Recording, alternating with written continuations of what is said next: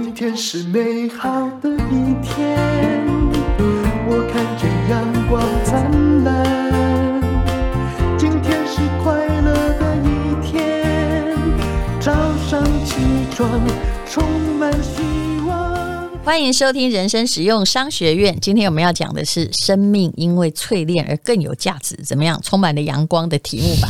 我们请到了跟我一样是学法律出身，但是你说他现在做的是法律行业，其实也没有。但他的名字叫律师娘林静茹，你好，Hello，大家好，丹如姐好，我是律师娘林静茹，你自己开始吧，因为我知道这个题目你准备了很久，要来教大家某一些人生中重要的事情，真的超想的。其实我觉得应该从哪里开始讲，因为丹如姐跟我讲说，哎、欸、哎，讲、欸、那个失败的，大家就比较有兴趣，所以我就想说，好，那我从失败。的开始讲，你上次有讲啊，对，就讲一个经营一个大餐厅，对不对，对？但是我我我真的要讲，人生对我来说最大的打击，其实是是在我那时候产后忧郁症的时候，嗯，对，因为那时候产后忧郁症刚好就是已经很多年没有跟小孩相处，家两个小孩相差十年，那时候我有很多工作在身上，第二个小孩才产后忧郁，对对对，嗯、但第一个没有，嗯，然后第二个又是呃那时候刚好爸爸在那时候过世。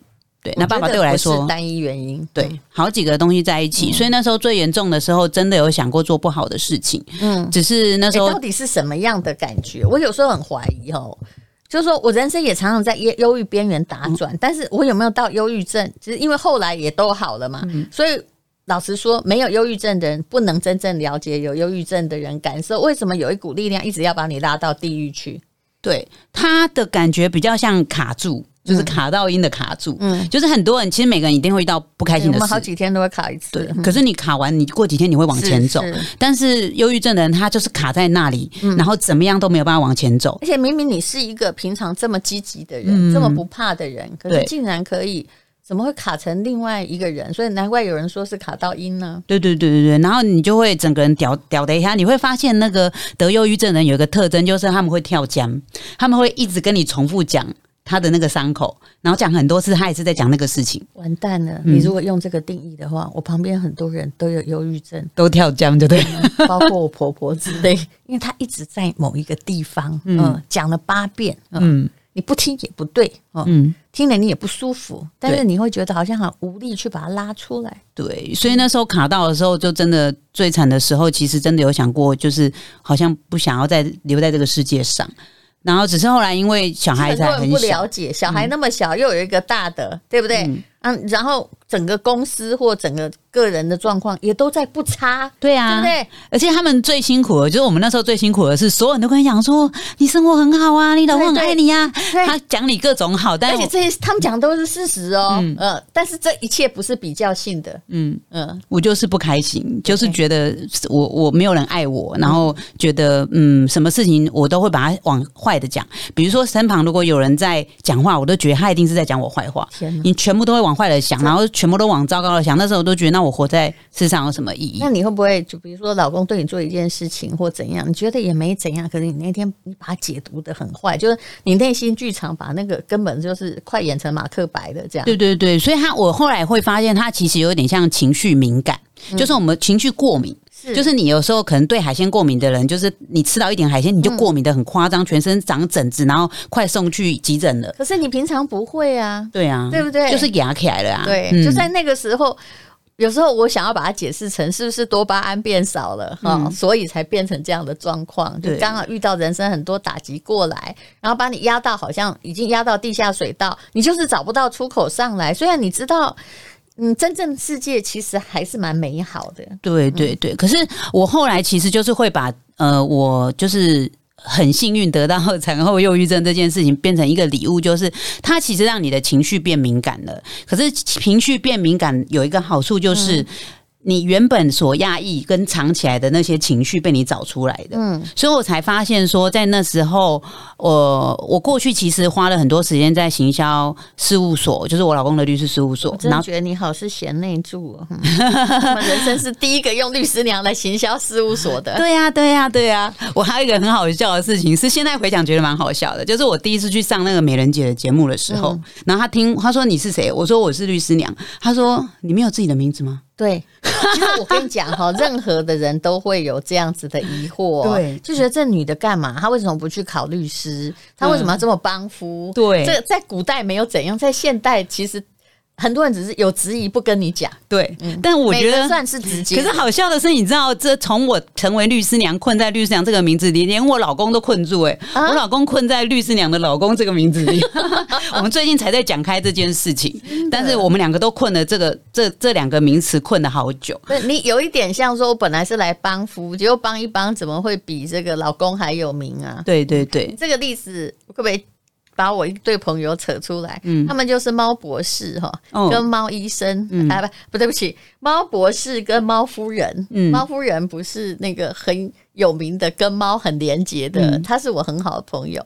她老公说，本来娶个家庭主妇哈，就是刚开始生这碎碎呀，那谁能阴啊哈，哎啊很会做家事，然后来够给，也很为我好，也真心相爱。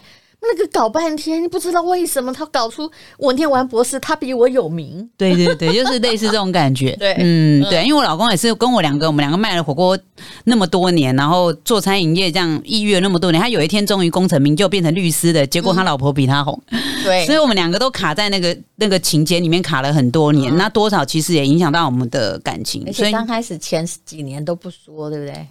对，就是你就装作祝福对方，但心里其实是不舒服的。这样，你那些感觉你都没有讲出来，因为讲起来好像你不够爱对方，你很自私。明明人家功成名就，你还要去去，就是呃，觉得他他他影响到你。讲他好像听起来很自私，你就不敢把它表达出来。人就是如果有真实感觉，一定要说，否则买久了很多东西就会变炸药。虽然看你老公的样子，还有现在的男性比较没有那种男尊女卑的想法，他也真的很乐见。但是有些时候的确不舒服。不过这个我不敢再问下去，因为。如果你要我今天晚上问我老公说，哎、欸，你真的觉得这样很舒服吗？哦，那个就是淡如姐的老公了，对对对，你 你感觉他习惯了，而且他也习惯很隐性，嗯、可是其实他应该有不舒服的地方，但是他应该知道说，不管你再不舒服，你不能改变呃本人的决定，呃、哦。对，可是我觉得这些东西其实是需要被关心的，因为感性上你可能不舒服，理性上你，而且他会很希望我，我觉得啦，就是因为我不了解你老公，但我觉得如果我我站在我老公的立场，其实他会希望你，你也这么觉得吗？你也觉得你比我厉害吗？你也我觉得他可能也希望大家来，那他们那种理工男是不会来跟你聊这个。嗯呃，欸、律师男也不会跟我聊，法律男也不会跟我聊啊。我觉得法律男 也对啦，其实差不多啦，都是在同样的某一个城市逻辑下做事的人。可是真的要是问下来，哇塞，你搞不好挖到了一个炸药坑啊！真的，你知道我有一次很尴尬，就是我老公其实他会有他自己的应酬，然后就是他自己的朋友圈。那我有时候就会觉得，哎，你怎么没有带我去？那有一次他带我去，他才带我去第一次，你知道就发生了什么事？么就有个朋友说，啊，你就是传说中的律师娘。嗯、哎呦，你要多照顾我们。吴律师啊，拉拔他一下，什么东西？你会不会聊天啊？结果从此我老公又不带我出去了。我可以理解，对，嗯，所以我们这种情节真的困住我们很多年。但是我觉得后来到产后忧郁症，其实这些东西我们都有把情绪慢慢的流露出来的时候，我才发现到一件事情，就是我们没有去真正面对我们想要的东西。嗯，就是其实他想要的是他自己的。呃，比如说他自己的个人的发光发热，跟别人对他的肯定。是可是他现在得到很多的是，比如说我可能因为我的光芒给他带来的这些收入，嗯、但对他来说那个东西不踏实。是，是，那对我来说也是。就是后来我发现发生发生在我身上的，就是因为我是律师的老婆，我才得得到这些东西。对对，然后因为你取的这个名字刚好站在传统与现在的某一个山脊上，你知道吗？对，然后包括不是名字，我们的地位真的是 我们的爸爸妈妈就是那样子的传统的互动，那我们的下一代是另外一种互动，嗯、所以他刚好就让我面临了一个很实际而且很常见、很普遍的课题，嗯、所以后来才会慢慢找到我今天想要跟大家分享的，就是我走向娘子军的经营，他让我觉得那是真正属于我的东西，嗯、然后也让我创造一个我真正觉得一个新的我想要。就是找出来的价值，就是其实女人你可以拥有自己的。你的娘子军是一个等于是一个团体，然后有共同要分享的，比如说课程或者是聚会、人生经验，嗯、到底有多少人？嗯，你如果要讲说经常往来人数，经常往来哦，他应该 FB 很多人，但他应该是一圈一圈的。对，比如说第一圈，我们从一开始因为这个课题在一起的女生，我们几乎是已经是姐妹淘，掏心话，老公不讲的我们都还讲了，然后会甚至会一起出去玩，一起泡温泉的。这个大约会在二十个左右，就是非常紧密的这样。对，我们非常爱对方的，这是第一圈，都是因为娘子军在一起的。我没有那二十个人，而且里面就是单 单。单亲的还比较多，单亲的还比较多，对，很特别。这是一个支持的小团体，对。然后再来，大概就是会有，比如说几百个，是他常常会去回应你，也会去参加你的活动，但他没有跟你亲密到这个程度的。然后他很认同你的理念，他也愿意上你的课，让你跟他更好的。他这个大概是几百位，嗯，对。所以他跟对他跟你的参与度，大概就可以这样一圈一圈扩大。是对。然后我就是从这个做的过程中，发现很多人他其实把我当做那个领头羊。他说：“哎、欸。”我也想像你一样哎、欸，本来没有自我，现在有自我了耶。然后其实是有一种这个温暖的，然后不刻意的领袖魅力，嗯，嗯，而且乐于分享，嗯、对，喜欢分享，可能那个东西也是对我自己的一个肯定。就是当我我觉得我可以影响别人的时候，我是觉得我力有力量的，对，所以又因为这样子的时候，常常就会问我说：“那我怎么样跟你一样？”我我不知道哎、欸，我我我知道我自我不见了，这是真不能回答嘿，一样代表你的自别人的自我不见了。哦，对，但他的一样不一样的长处，他的一样不是说要变成呃，就是网红或是什么，他的一样是哦，或许是像你这么快乐，或许是像你这么有独立自主的意思。哦、那你可不可以讲一个例子？至少在你那二十个人，嗯、或者是第一个圈、第二个圈里面，应该有一些人，不要说一样，而是他可以慢慢的突破他原来的设限。嗯嗯。嗯嗯，我上次是举过一一个例子，就是七十岁创业的嘛。嗯，然后这一次我来举另外一个例子，是一个，呃，他原本是老师，嗯，对，然后呃，他在他呃当老师跟他第一段婚姻的期间的时候，他把他所有的财产都拿来还他的前夫的债。嗯，然后所以他几乎就是没有什么储蓄。可是我后来其实跟他熟了之后，我就会觉得说，她就是很爱她老公啊，呃，很爱她第一任。可是我觉得女生这种典型的女生也很多，一直帮老公做事，一直帮老公还债，然后一直帮他呃打造他的事业。他会觉得说，我很爱你，我就应该要做这样，然后没有自我也没关系，只要我们过得幸福，只要你爱我就好了。对，那后来其实那段婚姻的结果不好嘛，因为他后来有了第二段婚姻，那那段。的婚姻的结果就是有一点证明，她老公原来其实最后还是没有爱她。就是无论你怎么样做牛做马，别人不爱你，你为别人成就了多少，不爱你就是不爱你。对呀，其实会后来引起了一个女性的命题，就是当你不爱自己，你自己很没有个性的时候，其实你得不到真爱的。嗯，对对对，因为其实你一直在传达一个讯息啊，嗯，就是你不值得爱啊。对，如果你不爱自己，那就是你不值得爱。你把别人摆在，把老公摆在第一位，然后你就会。啊，去顺从他，但是无论如何，其实，在整个关系上，这是不对等的。对对对，所以我觉得，其实我们这一代的女生，就是很容易还是会陷入这个。你已经觉得说现在男女平等了，或是觉得说哦，我有自己的意思，可是其实你的行为一直在告诉对方。我不值得爱，你比较值得爱，所以我一直付出给你。嗯，对，那就会看到说，像这个女生也是，那后来她第一段婚姻还是没有办法就结束了，虽然她一直付出，一直付出这样。对，那她在第二段婚姻的时候，她现在其实过得蛮好，然后也因为就是我去。就是呃，给他那个勇气，所以他开始创业。那他现在创业的成绩非常好，从一个老师变成一个超超业，然后是卖保养品的。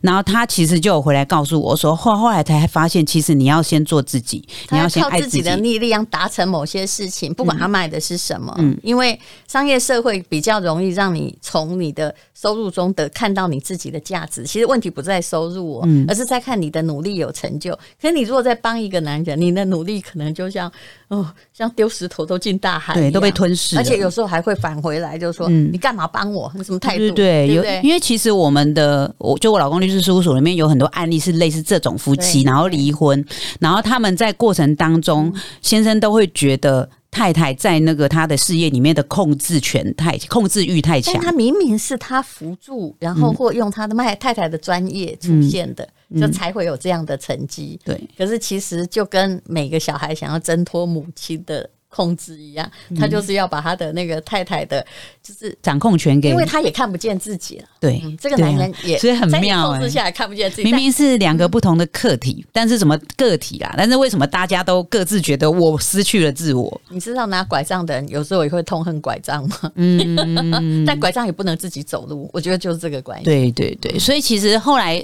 给大家这个想法之后，哎，好像有一些娘子军的女生她觉醒了，她会觉得说，哎，我好像真的是去自我了，我要去找自我。这时候她就卡住了，我我已经不知道我的自我在哪里了。是是，因为你如果习惯，就是其实你刚刚讲的，就是在会变成一种从心理学的是一个有点讨好型的性格，哦，就是呃，就是有点藤蔓性格哈。你你直我就这个，其实自己很有能力啦，但是就是他一直就从来没有被鼓励发展他自己呀，连他也只能在帮助别人的那个辅助上。从别人眼光投射看到自己的价值，那，这是什么价值啊？嗯，对，所以后来就是因为他们常会问这样的问题，那我有时候看书什么那些方式啊，看文章啊，或是上课的时候，我会想要寻找这样的答案。嗯、那有一次刚好看到一个。观念就是呃，还有一个来自日本的名词叫 Ikigai。嗯、那 Ikigai 在日本如果翻译成中文的话，它叫做生命的价值跟生命的意义。嗯，那应该你问大部分的日本人，他们通通都知道这个观念，就是他们生然后 key 然后甲斐嘛。对对对，对，对，为什么我就记得很清楚？嗯，因为我们那个日本的那个就帮我们日本的那位，就是目前还在帮我们公司做事人，就叫甲斐。哦，真的？对，原来他那个开是意义的意思哦。哦啊。哎、欸，所以哎、欸，你有跟他聊过这个吗？没有，我是听你讲才。酷哎、欸，酷哎、欸！那他取名字，他是他是小名。跟他聊，他一定觉得我的日文变好了。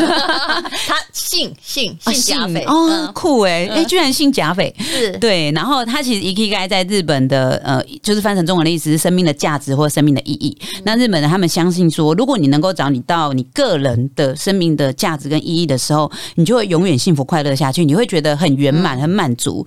然后又不会不快乐，这样。可是那，可是你要怎么找到你生命的价值的意义呢？所以他其实把它分成四个面向去找，就是你当然要去探索嘛。但探索的过程中，怎么去判断说你现在做的事情，比如说我老公当律师，或者是那个呃淡如姐当主持人，这样这些事情，就是你怎么觉得那这个事情是我我已经找到我生命的价值跟意义了嘛？他就把它分成四个面向，就是第一个这个事情是不是你喜欢的？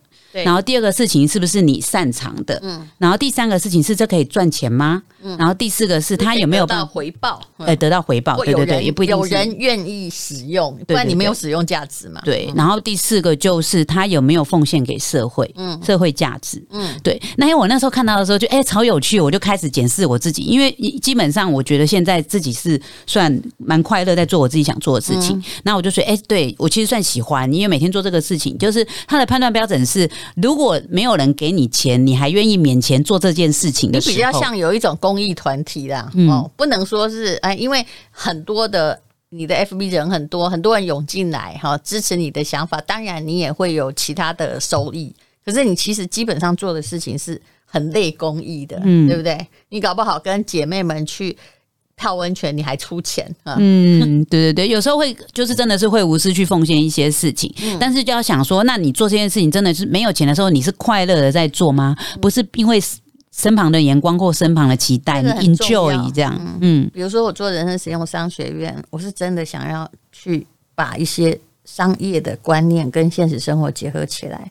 并不是说像以前那样，你付我一个小时几万块，以前的钟点费真的挺高的，嗯、然后我来做。嗯，其实这个就是一个思想的转变。嗯，你喜欢，然后我觉得我也可以，对、嗯、对不对？我也擅长。对已经讲到第二个，擅长就是第二个，就是你有没有做的比人家好？嗯，对。那这可能可能就是需要一个比较，就是比如说你在做这件事情的时候，是不是做的呃可以做的比人家出色？他可能会有一些就是客观的判断的标准。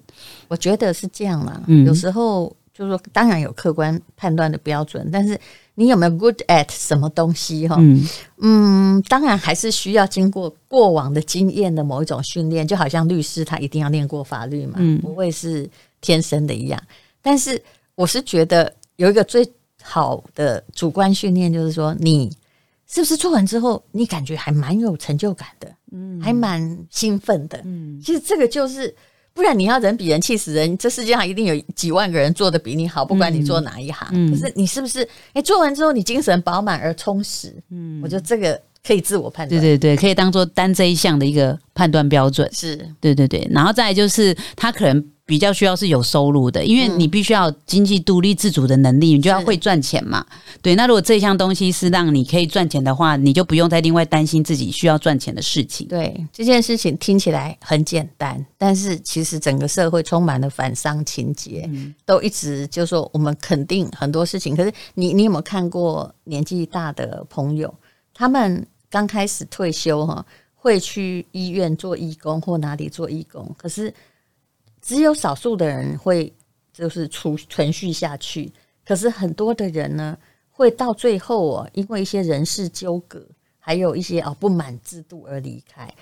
我有时候在想哦，其实跟没有收入这件事还是有关联。嗯，也就是所谓收入就是回馈。如果我今天做义工，在某个医院，对不对？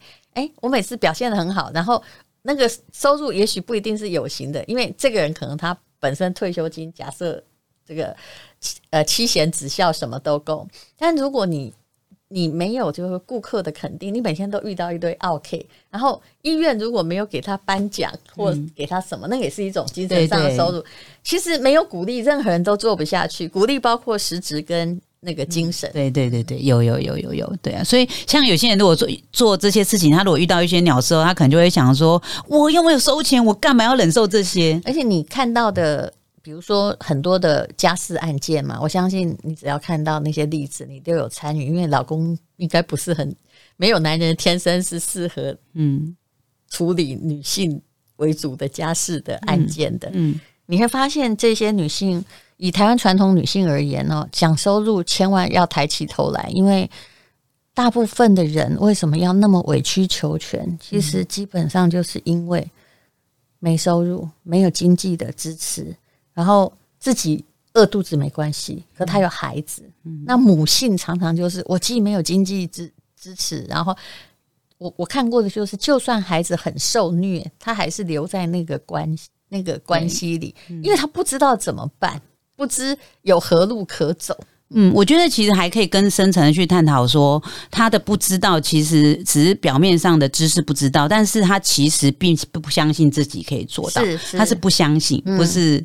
嗯呃，因为你不所有事情，我们都是从不知道开始的啊。每个人出生都是开始从不知道开始学啊，对啊，所以他其实是不相信，习惯去突破，然后对未知充满了一种恐惧。对、嗯，然后还还有更可怜的是，很多人从来没有赚过钱，嗯，对不对？对，因为我们社会传统社会鼓吹你，就是你嫁个好老公，你就长期饭票啦。对啊，靠他就好了。这个状况很惨呢、欸，嗯，从没。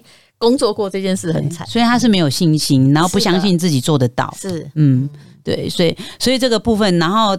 嗯，我们刚刚讲到那个生命的意义嘛，那第四个面向就是它是有社会奉献的价值的，是就是它是让整个社会在你这个部分，你你的付出了什么，让它改变成长，嗯，然后其实对你来说也会比较有满足感跟成就感，因为觉得你是自己有是有价值的，是对，所以那时候就是哎，刚好碰触到这个观念的时候，回去检视自己做的事情，觉得好像都有符合哎，然后就觉得蛮开心，嗯、所以后来就是遇到很多女生在跟我讲说，我真的不知道该做什么，我也不知道这个适合我吗？嗯、那个适合我吗？那我要去 Seven 做店员吗？还是我？应该要去那个呃摆水果摊嘛之类的，对。但是我会觉得说，其实这些东西都要回归到说，你要先去探索自己，然后用一些方式去检视检视自己正在做的事情，否则都是白做工。还有我看见的女性，因为我也是站在我比你更站在靠近传统的那边，我是说我的年纪啦。嗯、我看见的是，当然我是我后来才发现，我本来真的不知道哎、欸，我发现我是我那个年代奇怪的女人，呃。本来我觉得我好正常哦，可是后来发现说哦，在我的年代我算是很特立独行的。那其实女性的真正的问题的症结在于，我说真的哦，如果你老是在乎所谓的大众，我不知道你的大众定义如何，每个人定义不一样，一直在意乎别人怎么想，那我可以跟你说，你人生不会快乐，对不对？啊、还有。有的时候哈，就是说，你如果害怕有成就，很多女性害怕有成就，哎，超级啊，是啊，她自己设了天花板哎，然后呃，做什么事情就会说，我只有在人家跟我借钱，我会说我回去跟老公商量，嗯，就答案其实是 no，那只是个借口。你要听到这样，大家我老公都会觉得说，哈，他什么？他要不要接这工作？要回来跟我商量？他卡音了他，他不是我老婆。就是为什么你不敢做自己？其实是先要把很根本的某一些栅栏哦。嗯很好笑的栅栏，但不知不觉套在你身上的，你要把它去掉。对对，我我这边很多哎、欸，我每次如果说鼓励女生去做一些什么事情，比如说她们可能觉得没有自我什么，哦，我说 那你们喜欢做什么？她说哦，我喜欢做什么？然后那就做啊，嗯、呃，那我回去跟我老公商量。对，哦，跟老公商量真的是我这边九成的女生会讲出的话。就不是借钱嘛哈，借钱一定要跟老公商量，就是连上个五 有那个上五百块的课也要跟老公商量。是，那如果你前提是这样，就是你一点小事情都不敢做主，其实你不要去埋怨别人剥夺你的自由权。其实你老公也很烦，你相不相信？嗯，啥都要来跟我商量，你长大了没有啊？诶、欸，对，有一部分他满足于那个控制欲，但是他其实还会讨厌，觉得你烦。哦，对对对，那个是双面都存在的。是，是，但是他真的，你真的那个女生，如果我发现有一些女生，如果真的刚开始反着老公做，或没有跟老公告知的时候，他们第一瞬间，老公其实是会跳起来的，因为他很习惯了嘛。然后他不喜欢那个失控感，对对，人都不喜欢失去失控嘛。嗯，就跟你家猫跑出去一样啊！对啊，对啊，对啊，所以其实就是，但是你后来回归想说，他到底这这他的动机是什么？因为人做事情都是有动机，行为模式其实也是都有动机的。就是他其实，那我就会问他说：“那那那，如果你不不跟你老公讲，老公会怎么样？”他说：“他可能会生气。”那你老公生气又会发生什么事？你后来发现，其实还是回归到那一点，就是他其实怕自己不被老公爱。对，嗯，不过每个男人哈，你要体谅他，他也是被传统社会训练出来的，的嗯、那你也要慢慢让他习惯了哈。嗯、还有，嗯嗯，你不要老是退，那那老、嗯、以前这个年纪大女人叫你说忍忍忍忍到年纪大就会回来了，没有，你忍了一一辈子病态的关系。嗯，我这样讲有很直接吗？对于你的这样子，不不不不，很很真实。我现在也要尝试，就是很直接对他们对。哎，我以前真的会，我也是在突破我自己。我以前在。跟他们讲这些观念的时候，我真的很担心他回去做了什么事，然后老公就要跟他离婚了。我说我我不是破坏人家家庭嘛？如果我们的爱薄弱到我去出去付个五百块的课程，你要跟我离婚的话，那我价值可能只有四九九。对，真的真的，对，所以其实很多恐惧是你自己放在那里的。是，还有很多人哈，做什么事情啊？哎，他什么都要别人赞许。就是一定要找到那个支持者，可是我有时候说觉得说，哎、欸，这位女同胞，你找到支持者跟你没关系啊，对不对？那你为什么不自己说好？我戴总，我就决定要这样做，我要付那五百块参加课程，对不对？啊，如果就算他不喜欢你的，你刚刚讲这句话，不知道为什么怎么觉得酸心酸 酸的？你可不可以讲五万块？哎，这这个就是问题了，没有五百，后面哪来五万？对不对？要不然就是说，除非我有真心也不喜欢你那。给我收费五百块，那你也要带总的跟那个那个你跟你讲的人讲，就说我不想付费上课，你就很带种就好了。嗯，可是你知道吗？人要勇敢，前面就是不管你讲多微小的事情，那个勇敢突破的力量，始终是一个女性开始建立自我的开始。反正哦，美你知道美国的。